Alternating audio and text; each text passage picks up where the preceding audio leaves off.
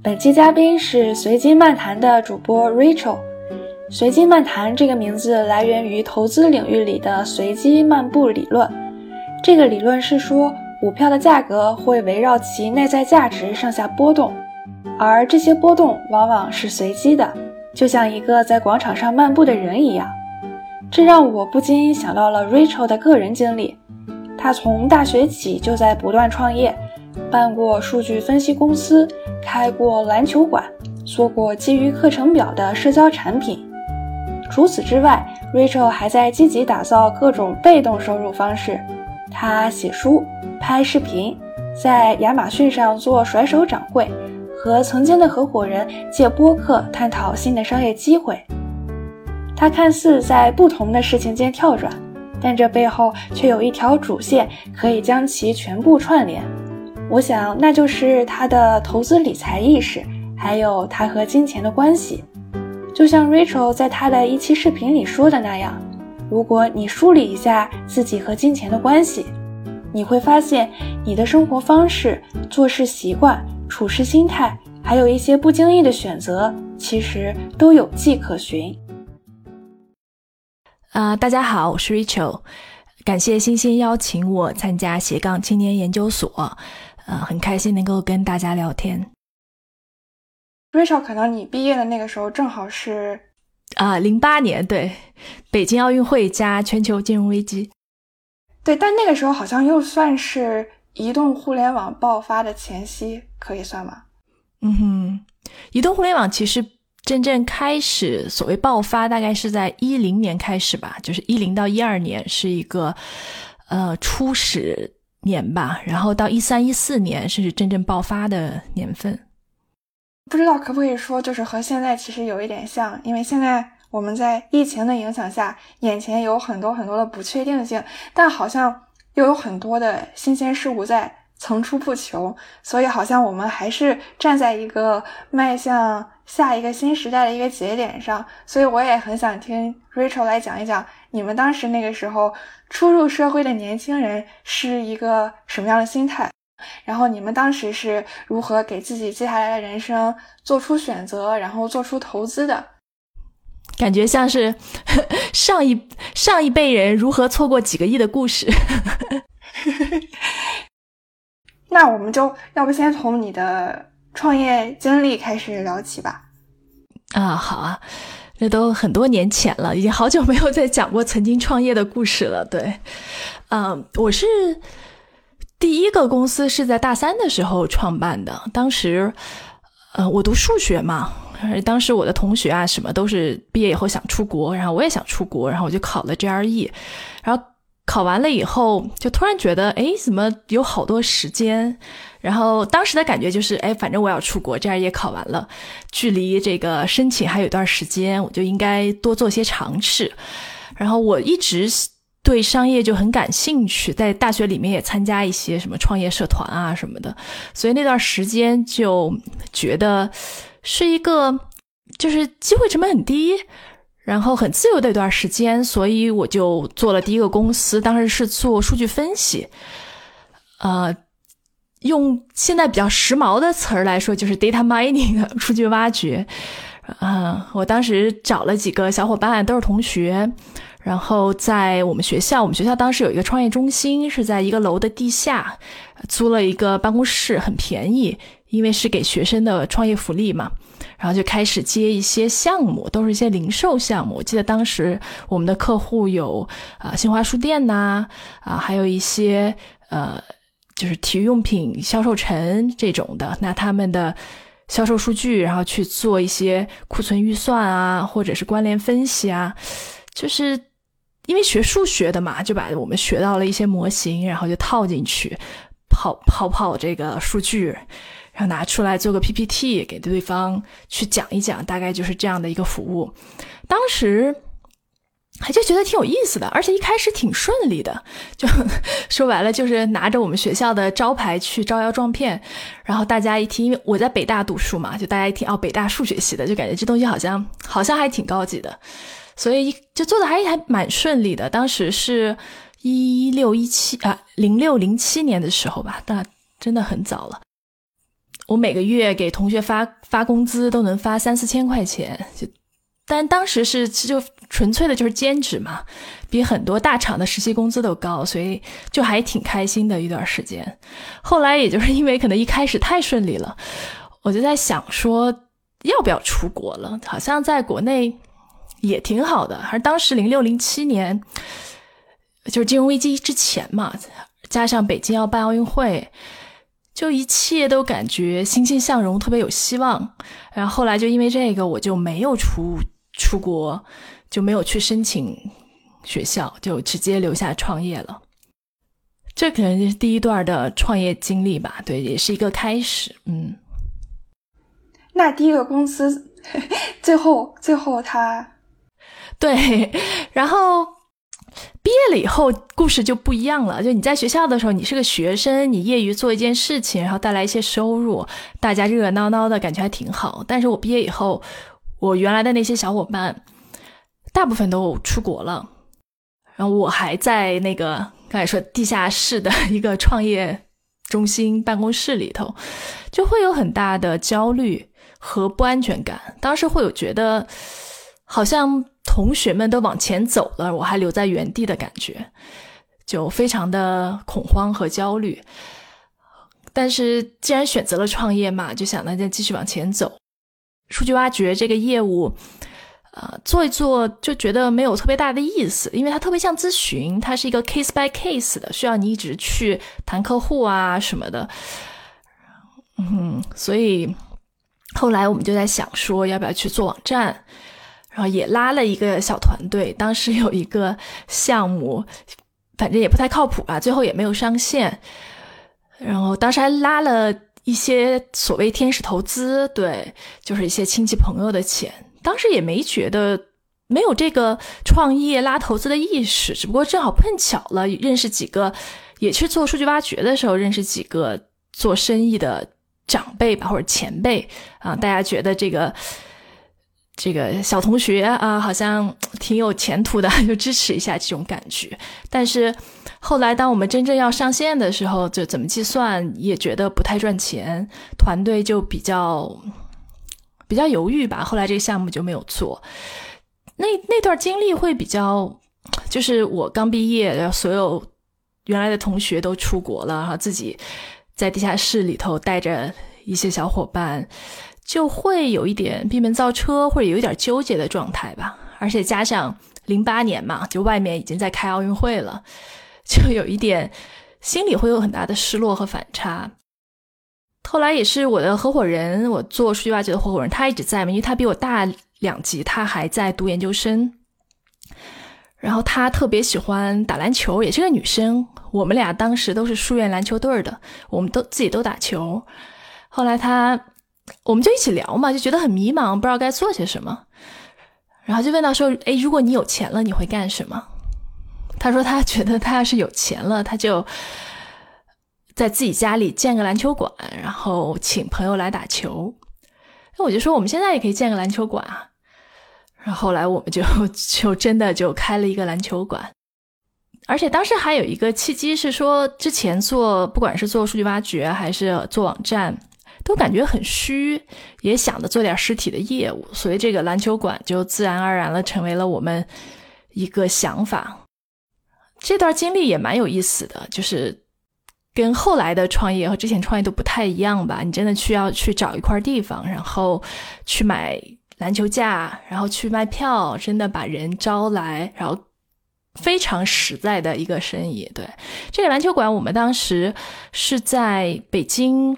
十里铺那个地方找了一个废弃的水泥搅拌站，然后它的挑高也很高，旁边呢是一个乒乓球馆，然后正好这个馆空出来，我们就觉得还蛮合适的，然后买了篮球架，做了一个室内的篮球场，然后就开始卖票。当时其实在北京还有一点影响力吧，就是打一些打街球的朋友，他们冬天没有地方去，就会到这里来。我们还和 Nike、阿迪达斯都有合作，做过一些活动和比赛。但是后来也是因为我们在的那块地区要拆迁，房东就要收房子，当然，我们当时其实也是特别没有经验，我们是跟二房东签的，也没有任何赔偿，就这个事情弄得最后也不是很愉快。然后后来篮球馆就开不下去了。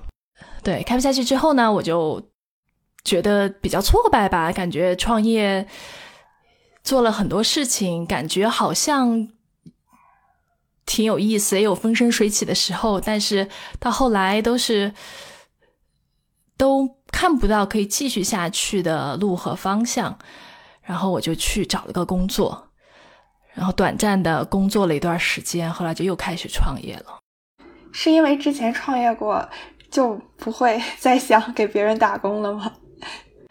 呃，对我后来工作，我去了那个创新工厂，也是就是开复老师当时从谷歌辞职出来以后创办的。我当时有一个高中同学，他之前在谷歌中国，后来就跟着开复老师一起出来了。出来以后，他就一直鼓动我去，然后我就去面试啦。面试了以后，就去做。投资分析师从投资分析师开始，然后做投资经理这样的，就算是做投资吧。但是其实其实是跟创业更近了，因为创进了创新工厂之后，就慢慢的了解到说真正的创业应该怎么做。当然，其实当时是一零年的时候嘛，创新工厂也刚刚成立，那个时候中国的早期投资是刚刚开始，当时。好像真格都还没有做成机构，都还是需要平老师自己的一个项目，就是没有什么早期投资的机构，不像现在你可以说出来一把。当时创新工厂也是在摸索，而我进去的时候，我是投资团队的，除了当时啊汪华和几个老大之外，我是第三个人，大家都是在一个从别的行业过来摸索的一个阶段，所以就跟着大家一起去成长，但那个。时代是非常激动人心的，就刚才说，从呃，其实零零九年的时候吧，谷歌出了它的第一个 phone，当时是叫叫 Nexus One 吧，好像是叫 Google Nexus One，是第一个就是基于 Android 系统的手机。然后从一零年开始就，嗯，就有一些。看的比较前的人，当时工创新工厂就汪华，他们也是从 Google 出来的嘛，他们就非常看好，嗯，智能手机这一块儿，所以所有的东西都是新的，然后像是打开了一个新世界的大门，所有东西变化也很快，发展也很快，就非常的激动人心。然后为什么想创业呢？当时也是，当时创新工厂还是一个孵化的一个模式，我们。是投资团队嘛？但是我们和项目是在一个办公室办公。当时有，比如有萌，啊，后来卖给阿里巴巴的，呃，还有这个豌豆荚，啊，点心，反正很多团队都在一起，你就可以看着他们的发展。我记得当时有一个项目叫做“魔图精灵”，它就是一个类似于美图秀秀的 APP，但是它比美图秀秀要早。当时。出来了以后，就在国际市场上非常受欢迎，下载量增长的很快。你可以理解说，其实一零一一年的时候没有什么移动 APP，你只要出来一款还能用的，就增长的非常快。然后大概是一一年的时候吧，反正像没多久的时候，他就卖给百度了。然后当时卖了一千万美金，就当时年轻人嘛，没有见过什么钱，然后觉得。因为你是看着他们做的，你知道他们团队有几个人，这个 app 怎么做的？我觉得说这这东西这么容易吗？然后觉得我我觉得我也可以啊，然后就开始想说自己去做项目这样的。明白。然后也是了解到哦，原来创业是可以融资，然后拿投资，然后以这更大的一些资源，然后去做一些影响力更大的事情，然后也是给你了一些信心。呃，对，就是你也看到了一些，比如说所谓更正规一点的创业，或者是更主流的一些创业，它是怎么做的，都有哪些可能获得的资源？因为你在这个圈子里嘛，你自自己的资源也会多一点。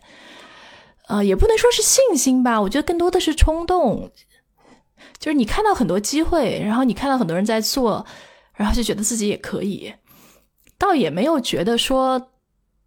拍拍手上的资源，觉得这事儿能成才做，也没有这种感觉。对，就其实从最开始创业的时候，也是也没有说有特别长远的规划啊，有讲一个特别大的故事，只是觉得哎这事儿能做，然后自己好像做得了，就就开始做了。对。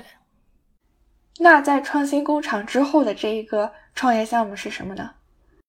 对，其实后来也参与过几个创业项目，最后做的比较久的是呃课程格子这个项目。我这个项目是一二年开始的，它是一个呃我不知道，就是如果你是一四一五年读大学的同学的话，应该。对这个 A P P 还是有印象的。当时在国内的大学里面，其实它的普及度还是蛮高的。就是做了一个可以连接你教务系统，把你的课表，呃，导在手机上的这样的一个 A P P，有点像个日历吧。其实是个工具。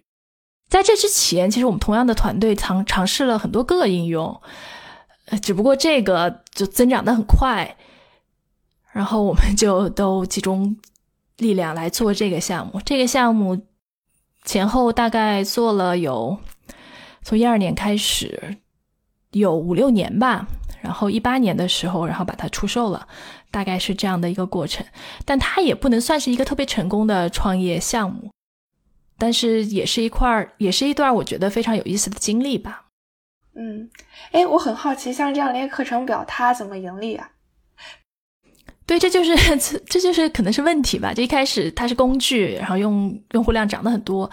像类似的应用，在一二一三年其实有一批，就是以工具作为切入，用户量增长很快，但是一直在盈利方面比较 struggle 的项目，就说出来就有很多。比如说这个经期管理类的，对吧？什么美柚大姨妈，然后包括呃天气 APP。啊，其实就是类似工具的这种，其实有有一大票，嗯，所以到最后也没有特别好的盈利模式，就是广告。嗯，我们到最后其实最多的时候每年也有呃一两千万的盈利吧，主要就是靠广告，嗯，各种广告。那你有给你每一段创业经历总结出一条最重要的 take away 吗？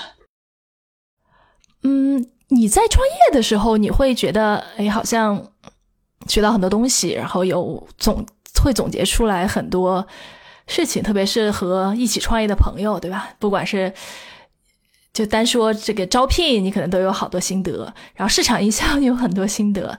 但是现在，因为有一段时间了嘛，你现在再回头看的话，我觉得对于我来说，最大的一个 take away 就是。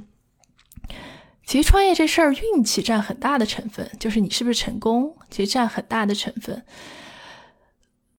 还有就是不要，就是有时候你成功和不成功，和你是不是足够努力关系也不是很大啊。但是这个运气包括了很多，包括政策啊、市场啊。所以现在就是 我不知道这样说是不是有点消极。但是这个让我想到了，就是这个 random walk theory 这个理论。对，像我我们的播客叫随机漫谈，其实就是基于这个随机漫步理论。其实有时候也是不要，我总说就是不要自己 ego 太大，不要太把自己当回事儿，不要觉得自己是决定所有事情的因素。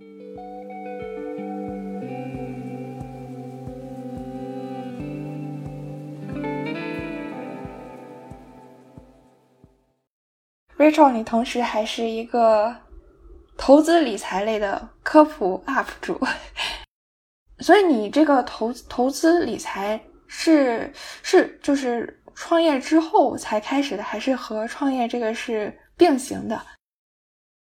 可以算是并行的吧，可以算是两条主线吧，对，两条事业主线。因为我大学我是学我在数学学院学金融数学的，所以你可以说我的。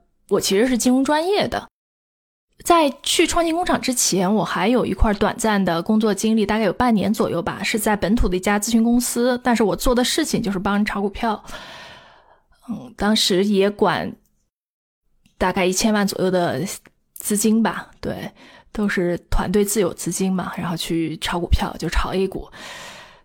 那段经历其实也蛮有意思的。其实我我觉得。本质上我是对赚钱很感兴趣的，所以也有一直有在关注。然后创业呢，可能就对投资相对来说看的少一点。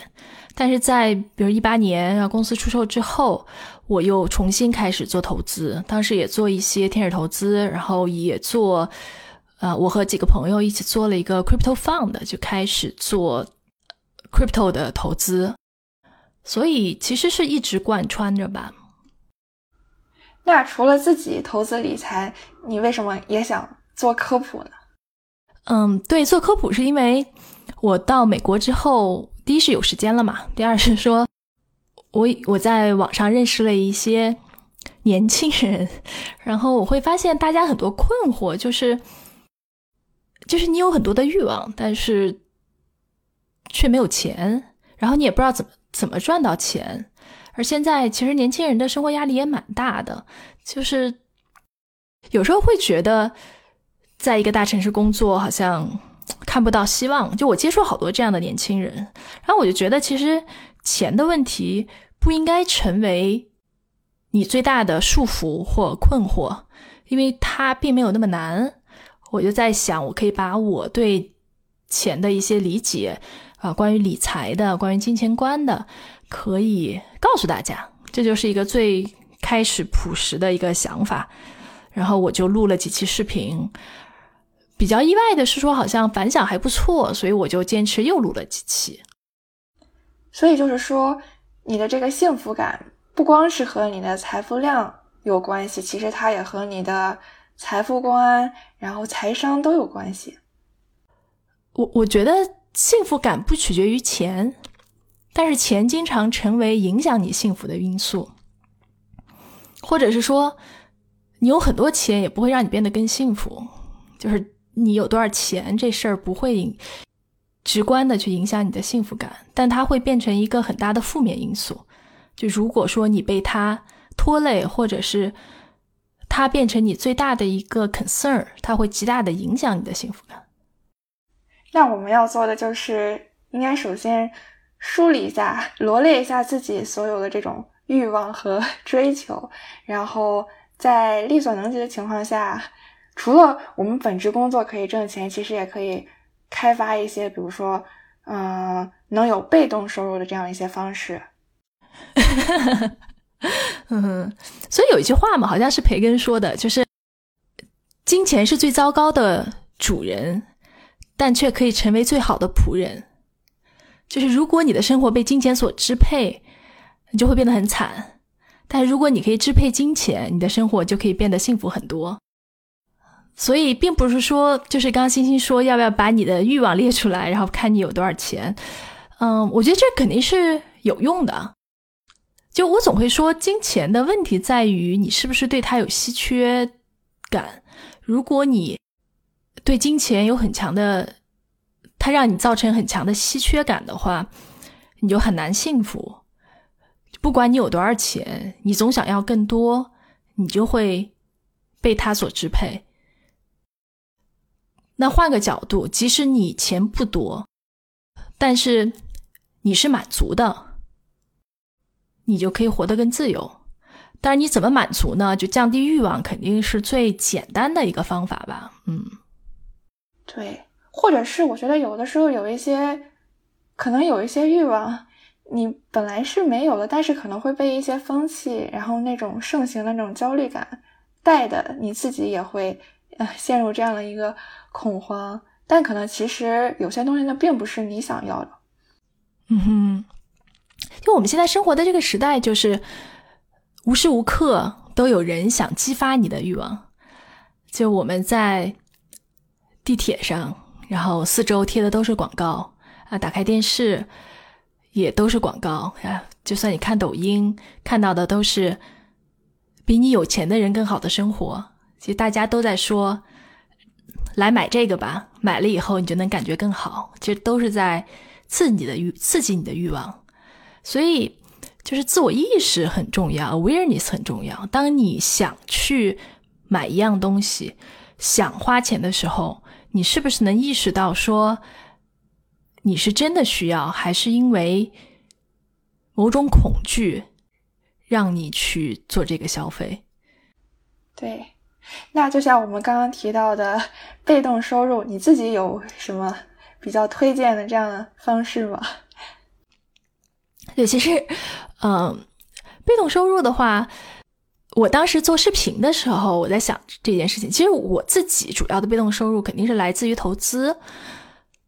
嗯，但是投资这个事情是说，呃，有一个前提嘛，就是当你的本金足够多的时候，它才比较容易带来足够的被动收入。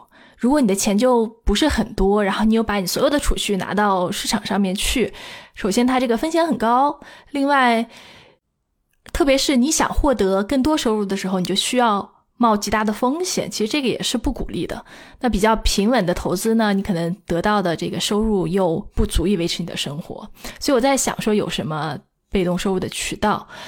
其实还蛮多的。我就比如说，呃，房地产，当然这个也需要你前期可能有一定的资金量。比如你可以买一个呃公寓，然后你可以把它租出去，然后你每个月就有这个房租作为被动收入。啊，另外，比如说，你可以做一些内容，这是很好的被动收入的来源，类似于版费吧。所以我们原来说版费，可能是说我出本书啊，然后它持续的想卖钱，我可能就能收到这个版税，这也是一个被动收入。但现在的话，比如说你在 YouTube 上面传视频啊，就其实我就传了几个视频，呃，也没有特别多的。这个量，但是也有一些，也开始有一些收入了，但是收入我都没有看，因为实在是太少了。但是这也是一个渠道，对吧？你要好好经营的话，其实它也可以作为一个呃收入渠道。另外就是刚星星提到的这个 Amazon 的这个 FBA，就是它是可以帮你代管仓储、售后、发货这些乱七八糟的东西。那你你需要做的事情就非常少啊，也是一个很好的被动收入的渠道。嗯，哎，你在亚马逊上卖什么呀？对亚马逊其实就当时是一个尝试，我就想看看说这个到底靠不靠谱。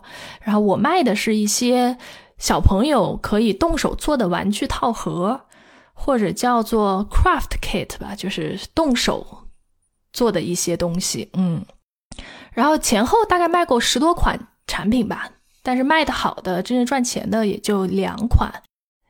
这个 Amazon 的 FBA 其实还挺有趣，就是去年一年也是跌宕起伏。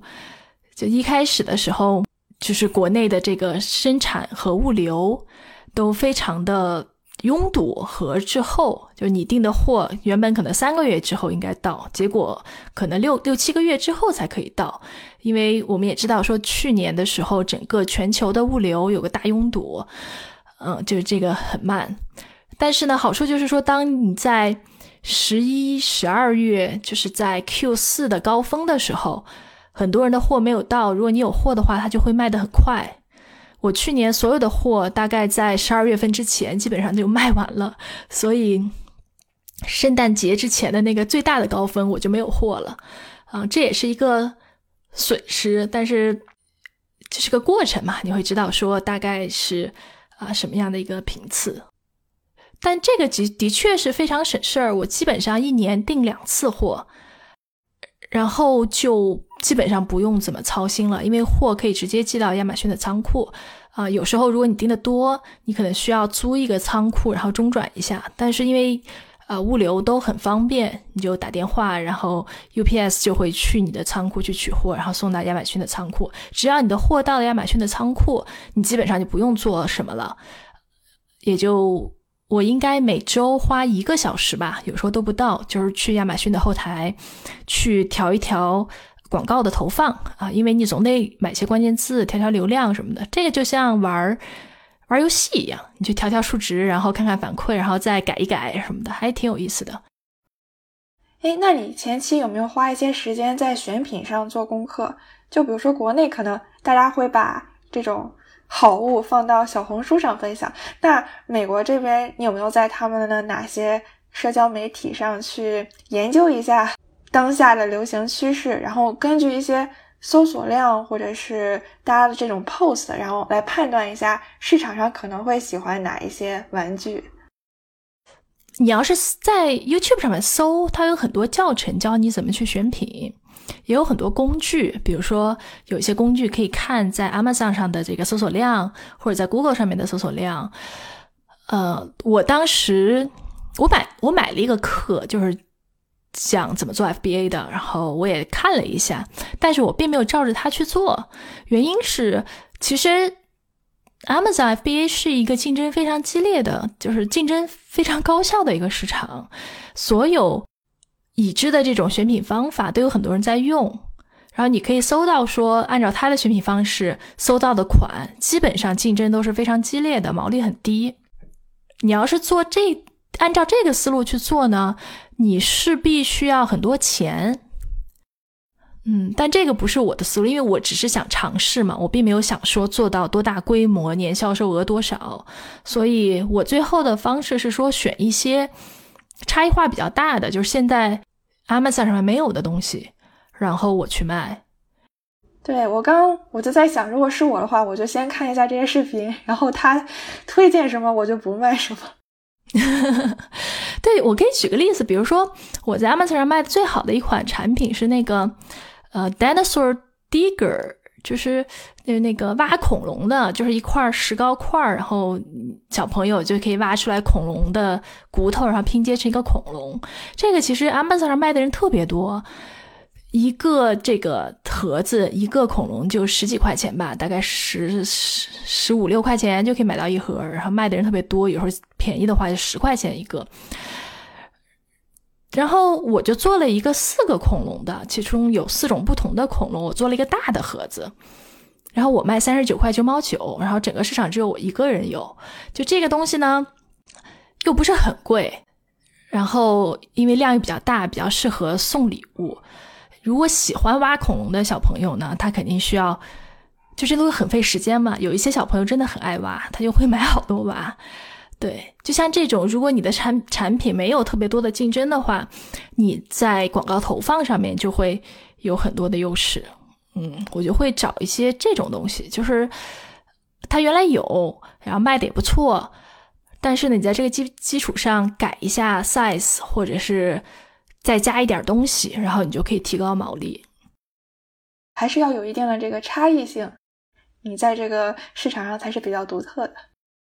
对，我觉得这个就跟做内容一样，对吧？就是你要相信说你和别人不一样，你可以找到一些跟别人不一样的点，做出只属于你的东西。如果说只是说去盲目的跟别人竞争，就通常更有钱的人会更有优势。嗯。而且就像你卖的这个，我觉得家长应该会很喜欢，他应该可以至少让小朋友安静一个小时，啊，可以安静好几个小时，而且家里有两三个小朋友还可以就一起玩儿。对，这个在圣诞节的时候卖的可好了，就很早就断货了。哎，我之前还有一个想法，就是在亚马逊上卖那种迪士尼的 costume。就是那种服饰还有道具，因为我之前去佛罗里达的那个迪士尼玩的时候，我发现真的所有的人，大家都是穿着迪士尼的 T 恤呀，或者是帽子呀，然后拿着各种各样的道具。我当时我就觉得，好像只有我一个人没有穿，我觉得我都不配入园。对，然后当时有一个小姑娘就穿成白雪公主一样的，然后旁边的人就问她妈妈：“你这个在哪里买的？”她就说：“我在亚马逊上买的。”对，但我后来回来一搜，我发现 迪士尼它好像在亚马逊上，对，而且它还有个官方店。我想，我要是卖这个的话，我会被告侵权。对，就是你卖带 IP 的会有个问题，就是可能会侵权。但是你会发现，Amazon 上还是会有很多人卖，但是他就不会，就比如说，他就不会说这是白雪公主的衣服，他会做的像白雪公主的衣服。但是可能会有一些不一样，就是你看上去可能还是蓝色、红色、白色，对吧？但是细节上呢又不完全一样，就会走一些这样的擦边球。嗯，对。然后就是我觉得美国人特别喜欢化妆舞会这样的东西，而且像万圣节、圣诞节，他们就特别喜欢穿着这种 costume，所以我觉得这应该是一个需求吧。但这个季节性很强，就基本上就只有十月份、九十月份的时候卖的比较好，然后 Halloween 一过就不太行了。对，主要是我当时去迪士尼的时候，我还查了一下它每天的游客量，然后我发现它全年都是一个，都是一个旺季，所以我当时想就觉得迪士尼的这个 costume 应该会很有市场。我觉得就是如果想做 FBA 的朋友，就可以持续的开始，你就可以关注一些产品，然后慢慢的去找感觉。其实很难说一开始选品就选到不错的。你基本上先选个品类，然后在这个品类里进点货。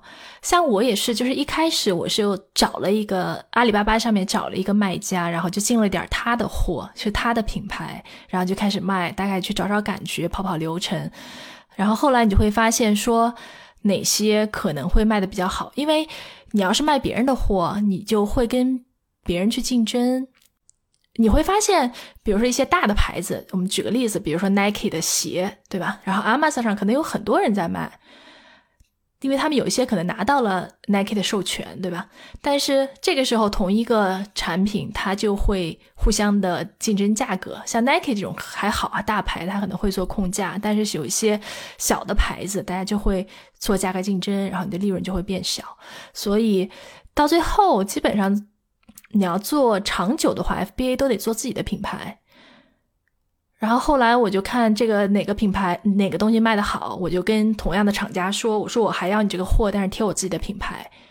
这样在 Amazon 上面你就变成自有品牌，然后没有人跟你去，至少不是完全同样的东西去做价格战。”嗯，哦，所以你是你是找的一个。阿里巴巴上的卖家，我我之前一直觉得 你是不是要在国内有这种供应链资源，你才能做这件事情？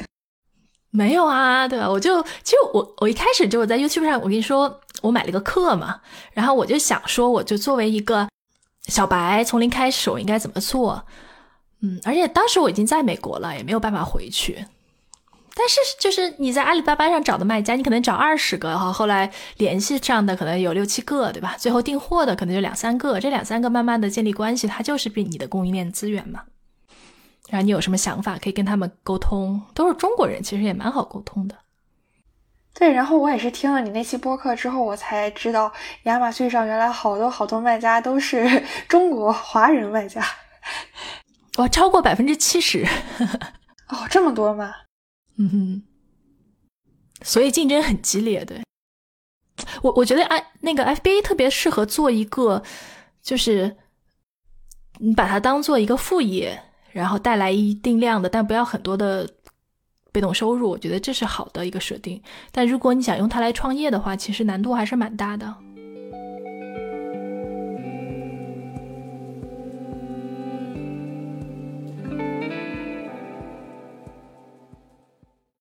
Rachel，我知道你除了在亚马逊上做 FDA，然后你平时自己也会写一些东西，然后会会写书，然后写小说，然后你上次跟我说你还参加了三明治的那个写作计划，对吧？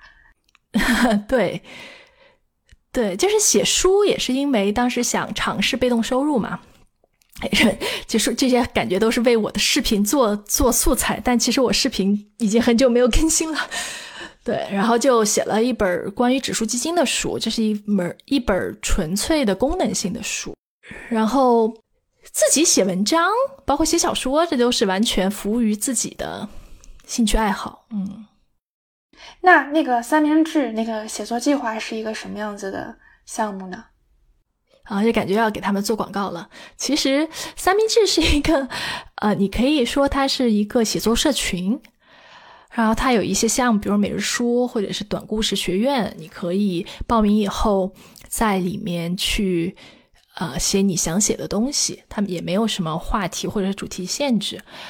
嗯，我主要是在参加短故事学院，然后在里面写一些大概长度在，比如说四五千到一万字这个长度的一些故事。嗯，因为。它是一个社群嘛，里面有很多跟你一起在写的人，大家可以互相看，提些意见。而最重要的是，它每一期有编辑老师，就是他们都是专业的写作者，然后去做编辑，会帮你去看。说，其实更多的是启发吧。他会问你一些问题，然后让你知道说，你可能在哪些地方可以写得更多一些细节，然后结构上可以做一些变化。啊，最后他会帮你进行编辑和修订。如果写的不错，可以发在三明治的这个公众账号上面。我觉得大家有兴趣读这种长文章的，也可以订阅一下三明治的公众账号，里面都是很多就是写作爱好者吧写的自己的故事。他们现在有个概念叫做这个叫做生命写作，就是 life writing，基本上就是基于你自己的个体生命经历来写一些故事。对于读者来说，可能就是你可以看到很多不同的人的故事，从不同的侧面来记录这个时代在发生什么。但对于每个写作者个体来说，它更像是一种情绪的抒发，或者是自我疗愈。就有些事情它可能过去了，但是它的影响一直在你心里，你想起来并没有那么通畅。但是，当你把它用文字书写出来的时候，就像你重新梳理了一遍。有时候，你写完一篇文章，你就会感觉说这件事我好像可以放下了。对，因为我现在想想，我可能是上中学那段时间还会经常写一些比较长的文章，当时可能会发在 QQ 空间里啊，或者是人人网上。然后后来像微博啊这样的社交媒体出来，它好像就把我的表达给碎片化了。我好像就很习惯了，就是把我的一件事情就缩在一个 一百四十字内，然后可能也没有标点符号，然后可能也都是一些非常 比较网络用语的这样的一些表达，就好像嗯不太会花时间，然后去好好的回想一下一些刚刚经历的事情，然后用一些非常细节的表达去描述它。所以，我其实还挺好奇，是什么样的一些人，他还会愿意花时间写这样的长文章、长故事？有痛苦的人吧。对，我觉得最早的你写作的动力，或者是你的冲动，写作冲动，就来源于你心里过不去的那个坎儿，或者是你一想起来就抑郁、伤感的一些事。所以你会发现，在至少说三明治的短故事学院，你看大部分人的写作故事，你都会觉得天哪，这也太惨了。就是，就大家都是从这作为起点开始。像我写的头几个故事都是非常个人的一些事情，然后想去做梳梳理。但后来我觉得这是一个很有意思的事情，我也开始写一些更。情绪没有那么 激烈的一些文章，记记录过去一些事情。对，哎，我想问一下，就是欣欣，你刚刚说你就很久不写这种文章了，那你现在你还会做情绪的梳理吗？或者是情绪的抒发和排泄？像我知道，比如说我创业的时候，我也会写很多东西，但是大部分都是讲道理的，对吧？就比如说如何做人才招聘，对吧？就是这种。这种这种文章就是讲一个道理的文章，就包括有时候在微博、Twitter 上写一些东西，更多的也就是观点。因为你要用一百四十个字的话，你又想有一些外部性和影响力，你可能更多输出的是观点。所以我就想知道，说你现在还会去描写自己的情绪吗？我觉得。我觉得少了，而且我觉得比起我再年轻一点的时候，我好像读小说也读的更少了，好像会更愿意去读一些给你一些观点、结论，然后梳理这样的这样的一些知识类的书。对，我不知道这样是好不好，对，但的确会有这样的一个倾向上的这样的一个转变。嗯，我觉得我也是这样的，而且我其实以前读小说也就读的很少，然后包括创业的时候就更是读的都是。叫做商业类别的书，对吧？就每年你都会有一些书，什么《时间简史》啊 之类的东西，呃，什么《人类简史》，对吧？就最从零到一，创业维艰，就是有一些这种感觉，大家都会读的书。但真的很少很少读小说。我也是说，从去年才开始读一些小说。我觉得没有好不好吧，就是不同阶段。是，而且我感觉好像越长大越会把这些比较情绪向的东西好像给封存起来。而且我一直觉得，如果我要写我自己的故事，写一些非虚构这样的写作的话，那我要把我身边所有的人都屏蔽掉，因为他们都不可以看。所以我在想，是不是在这样一个写作项目里写的时候，你还是会有一些读者，然后会有一些听众，但他们并不是你身边和你最紧密相关的那些人，所以在这样的一个环境下表达，会有一定的这种安全感和更大的一个自由。对，我觉得会吧。就像我从来不会把我写的这些文章分享到我朋友圈我从来没有分享过。嗯，就是你会有一些完全不一样的读者。嗯，那那 Rachel，你觉得在过去的五年或者是过去的十年里面，嗯，你自己的哪一些习惯或者是任何意义上的一些投资，目前看来你觉得是非常值得的？嗯，我觉得。最值得的可能就是瑜伽和冥想，对，就是你任何时候，即使你非常的不情愿，但是当你上完一堂瑜伽课，或者是做完一个半个小时或者一个小时的冥想以后，你都永远不会后悔。我觉得这个是收益很多吧，对，对我来说，嗯。所以冥想是一个。放空的过程，还是还是一个怎样的过程？冥想是个练习，对，就是我如果让我直白的说，我会说，冥想是呃，冥想是你神经系统的一个锻炼，就像你跑步，你可以锻炼全身的肌肉，那你做冥想其实可以去激活你的全身的神经系统每一个神经元啊，让它更有活活力。然后它的直接的结果就是让你的注意力更容易控制，当然它有很多其他的好处了。嗯，我是一直觉得感觉时间已经不够用了，因为我好像有好多事情想去做，有好多书想去读。那如果我再拿出一个额外的时间，好像什么都不去干，会不会 就是让自己的时间觉得更紧？所以我好像一直没有没有去做过这样一个尝试。哎，但你的所有的时间都是在你有意识的情况下度过的吗？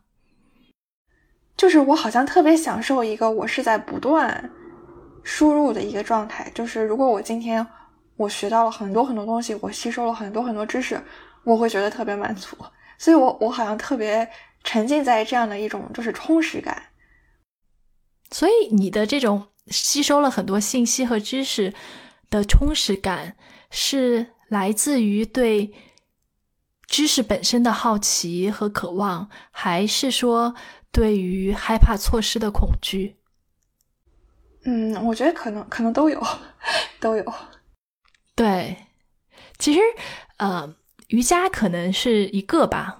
比如说，嗯，我从去年开始练习攀岩，然后我也在一直有滑雪，就是。它可能不就包括我说瑜伽，是因为我可能坚持的时间比较久。就是任何一项你可以坚持下去的体育锻炼，我觉得对自己来说都是非常重要的。就像冥想一样，对吧？就是你冥想锻炼你的神经系统，那么物理的体育锻炼，不管是什么运动项目，只要你可以坚持下去，都是对自己一个很好的回报。我觉得也可以算是一种对自己健康的投资，是。但是这东西是这样的：当你说这是对自己健康的投资，你有一个潜意识，就是说我健康，我就可以去做更多的事情，我就可以去做更多有用的事情。但其实本身就是一个，就是你运动的过程就会很开心，然后它会让你。变得更有活力，然后注意力更集中，然后让你去更能享受你的日常生活，也是帮你达到一个比较好的状态。对这个状态本身，我觉得就是非常值得的，而不是说我用这个非常好的状态去赚更多钱，去做更多工作。那你觉得现在的你和十年之前你想象的未来的你有什么区别吗？或者你有没有活成你当时想的那种模样？我觉得还是有挺大差距差距的吧。嗯，我觉得我我之前也说，其实我从小就对赚钱特别感兴趣，特别是大学刚毕业的时候，你会有，就是你会设想自己如果做的不错的话，那你可能在十年、二十年之后，你可能会有很多钱，然后你会有，就是我会对自己在职场上，比如杀杀伐决断，然后。很有 power 那样的一个印那那样一个形象会有憧憬，但是你要看我现在，我觉得我肯定不是那样的。我现在就非常的佛系，非常躺平，然后过得非常随意。但是我要我说的话，我肯定更喜欢现在的这种状态。那你觉得你你的人生也是一种随机漫步吗？对，就是你变成你今天的样子，走到今天的这个地方，肯定是你之前的一个一个决策来决定的，对吧？你说他是不是你一开始就想好的呢？可能不是，但是你在每你在大部分的决策的时候，可能也都还是有意识的。所以你可以说是一种随机漫步，也可以说是一种必然吧。那你觉得你接下来的十年里会把你的精力放在哪里？放在有趣和开心的事情上吧，就是让自己开心的事情。那你觉得你还会再继续创业吗？我觉得很有可能啊。就当我觉得找到一件我不得不做。的事情，然后我就会去做吧，但是我大概率不会为了说这件事情很有市场前景，五年以后能上市我去做，应该不会。那你在做随机漫谈这个播客，是不是也是帮你去发现这样 有趣的人、有趣的事情、有趣的伙伴、有趣的方向？嗨，其实最开始做就是基于。被世界所遗忘的恐惧，因为我搬到美国了嘛，就生活一下变得非常的安静，然后加上又有这个疫情，你和对外面的联系变得很少，所以我就想说，我做个播客，然后可以找朋友聊聊天儿，啊，正当理由的聊聊天儿，然后让大家不要忘了我。然后我们呢，总会在播客里说，我们 因为我的那个 co-host 任老师。他也跟我差不多吧，他是我之前 Crypto Fund 的合伙人，然后他也是没有什么正经 投入的事情，他 对，所以我们差不多，我们就有时候就笑称吧，我们在找投资机会或者是创业机会，所以找一些人来聊一聊他们在做什么。对，但是其实这个播客让我收获了很多，就是我会发现，因为我我做的播客。大部分找的都还是认识很多年的朋友，或者是一些原本就认识的人。但是，即使是你之前就认识的人，也很少说大家能够花一两个小时聊一聊你在做的事情啊，聊一聊你最近就一些事情的看法。我觉得这种机会好像也比较少。然后，播客正好给了我们一个这样的机会，就是在日常生活之外，可以更深入的。聊一聊每个人的一对一些事情的想法，这让我某种意义上来说重新认识了很多朋友。这个过程我觉得是非常有意思的。对我也是，我也是通过我自己的播客跟很多老朋友、老同学进行了一些比较深入的对谈吧。不然像有一些朋友，我会今年给他发生日快乐的时候，发现我上次和他说话是他去年 我祝他生日快乐的时候。对，就很多人可能。对你们的那个交流就真的没有那么频繁，而且不会非常的深入了。嗯哼，而且你会觉得很有意思，就是比如有些人可能是我的大学同学，然后大学毕业以后大家可能就断了联系了，然后后来通过播客又会一起聊天，你会发现，就像其实每个人曾经有过交集，然后后来又变成两条平行线，但是大家都在一起往前走。因为当你在你自己的生活当中，你会觉得，比如说你的五年、你的十年，你的变化很大，你的进步很多，你觉得自己在认知上面有成长。但是当你跟别人聊的时候，你也会看到其他人其实也在成长。这种成长之后，也会喷出很多火花儿。然后这个是非常奇妙的，这个是跟当你们在大学的时候一起玩的时候看不到的事情。嗯。哎，那你有没有一些你想在节目里聊，但是还没有来得及聊的话题？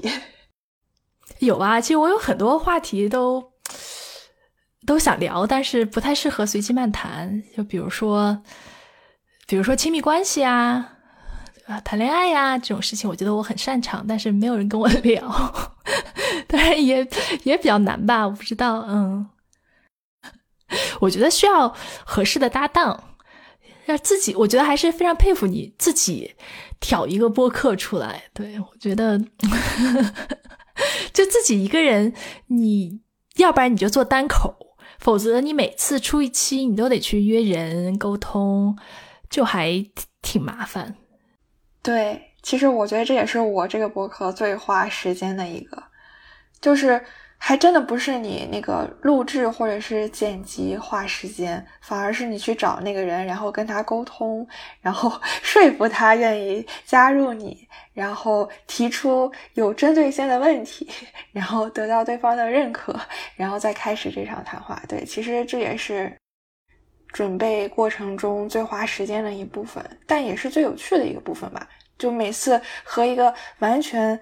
不同领域的人去聊，你就要迅速调整到另外的一个那种 思维方式，或者是那样的一个思考思考的那个角度去去想他对什么感兴趣，他对他的哪一个经历可能会最自豪。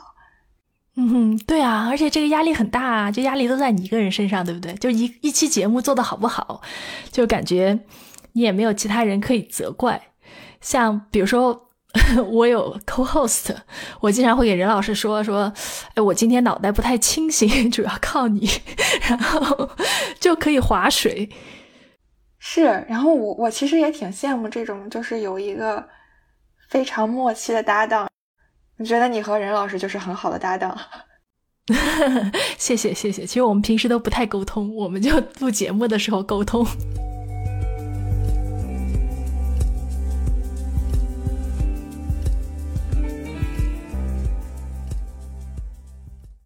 我想知道，说你现在在你的这个年龄阶段，你最大的困惑是什么呀？我觉得我最大的困惑是，有点是那个 the fear of missing out。这可能也是我自己在不断学习、不断吸收的一个原因，就是我很怕错过一些事情。而且，嗯，我觉得也是因为就是什么社交媒体很发达，你很容易就能看到一些，嗯，可能跟你年龄差不多的人，然后他们已经在。你这个节点做出了很多非常 了不起的事情，你就会觉得，哎，是不是我自己不够努力、不够上进？为什么其他人可以在同样的一个阶段，然后就是能达到一个更好的状态，而我却没有，我却错失了一些什么机会啊，或者是发现这样的？我觉得这可能是我我的一个困惑。你觉得你当时会有这样的困惑？我觉得我会有你你说的时候，我就想到说，当时我在创业工厂或者刚开始创业的时候，我不是之前跟你说，就有个团队，然后做了一个 A P P，然后一千万美金卖给百度，对吧？当时一一年的时候，而且那个团队的那个 leader 也跟我差不多大呀，对吧？然后你就会觉得他感觉他好像赚了很多钱，但其实没有哈，这里面有很多什么结构 什么这个呃股权的问题。然后后来你就会有更多的人，然后就。在比如一四一五年的时候，比如卖了公司啊什么，就突然变很有钱。你知道你们都是一起开始的，对吧？然后我就记得我当时跟一个朋友，他现他他他非常非常成功，然后现在也非常有名，然后我就不说他的名字了。然后我就跟他说说，因为我跟他关系一直很好，大概就是在一三一四年那个时候，我就说我突然发现我现在周围的朋友都突然变得 extremely rich。而且都是都是白手创业从零开始的，就是 extremely rich 都不是说有个一两千万这种的哈，就是就是突然就变很有钱的那种。然后他就说，嗯，他就说，要不然你也会很快变得有钱，或者你们就不再是朋友了。然后就是当时那个阶段我会有一些，就会有一些紧张感吧。你说嫉妒或者是不平衡，倒也没有。嗯，因为大家都是朋友嘛，而他们最后，我们就到现在也都还是朋友。但是后来，随着时间拉长，你慢慢的就会不会有这种想法了。第一是说，因为你自己也在进步嘛。另外呢是说，这个世界的变化很快，曾经很有钱的人，他可能突然一下就什么都没有了。就是这种例子，比我看到从零开始变得很有钱的例子要要多很多。所以这也是我最开始说的，对吧？其实运气是很重要的一个成分。就有时候不要为自己某一时刻的成功而。太过欣喜和骄傲，也不要为自己一时的不得志而感到沮丧和自我怀疑。然后我觉得就是找一项、找一个东西，然后这个东西是让你和其他人不太一样的。所以目前来说，对我来说，这个东西可能就是我的博客。这其实是一个我一个很大很大的一个安全感的一个来源，就是我知道这东西只要我自己坚持下去。嗯，它就会在那里，然后它不会消失。如果有可能的话，它还可能触及到更多陌生但是有缘的人。所以我会，我会以这样的一个方式去找到自己的那个 uniqueness。对，这也是我为什么一直喜欢内容创造。就是首先，它是一个创造，对吧？并不是你消费什么东西，你真是从无做从无到有做了。一些东西，这个是很有成就感的。另外，就是内容创造其实是非常个人向的。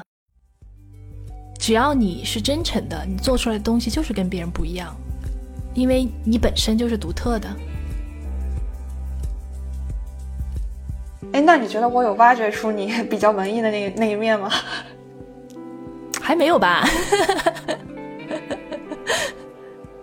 这个跟话题有关系，对吧？就是如果有。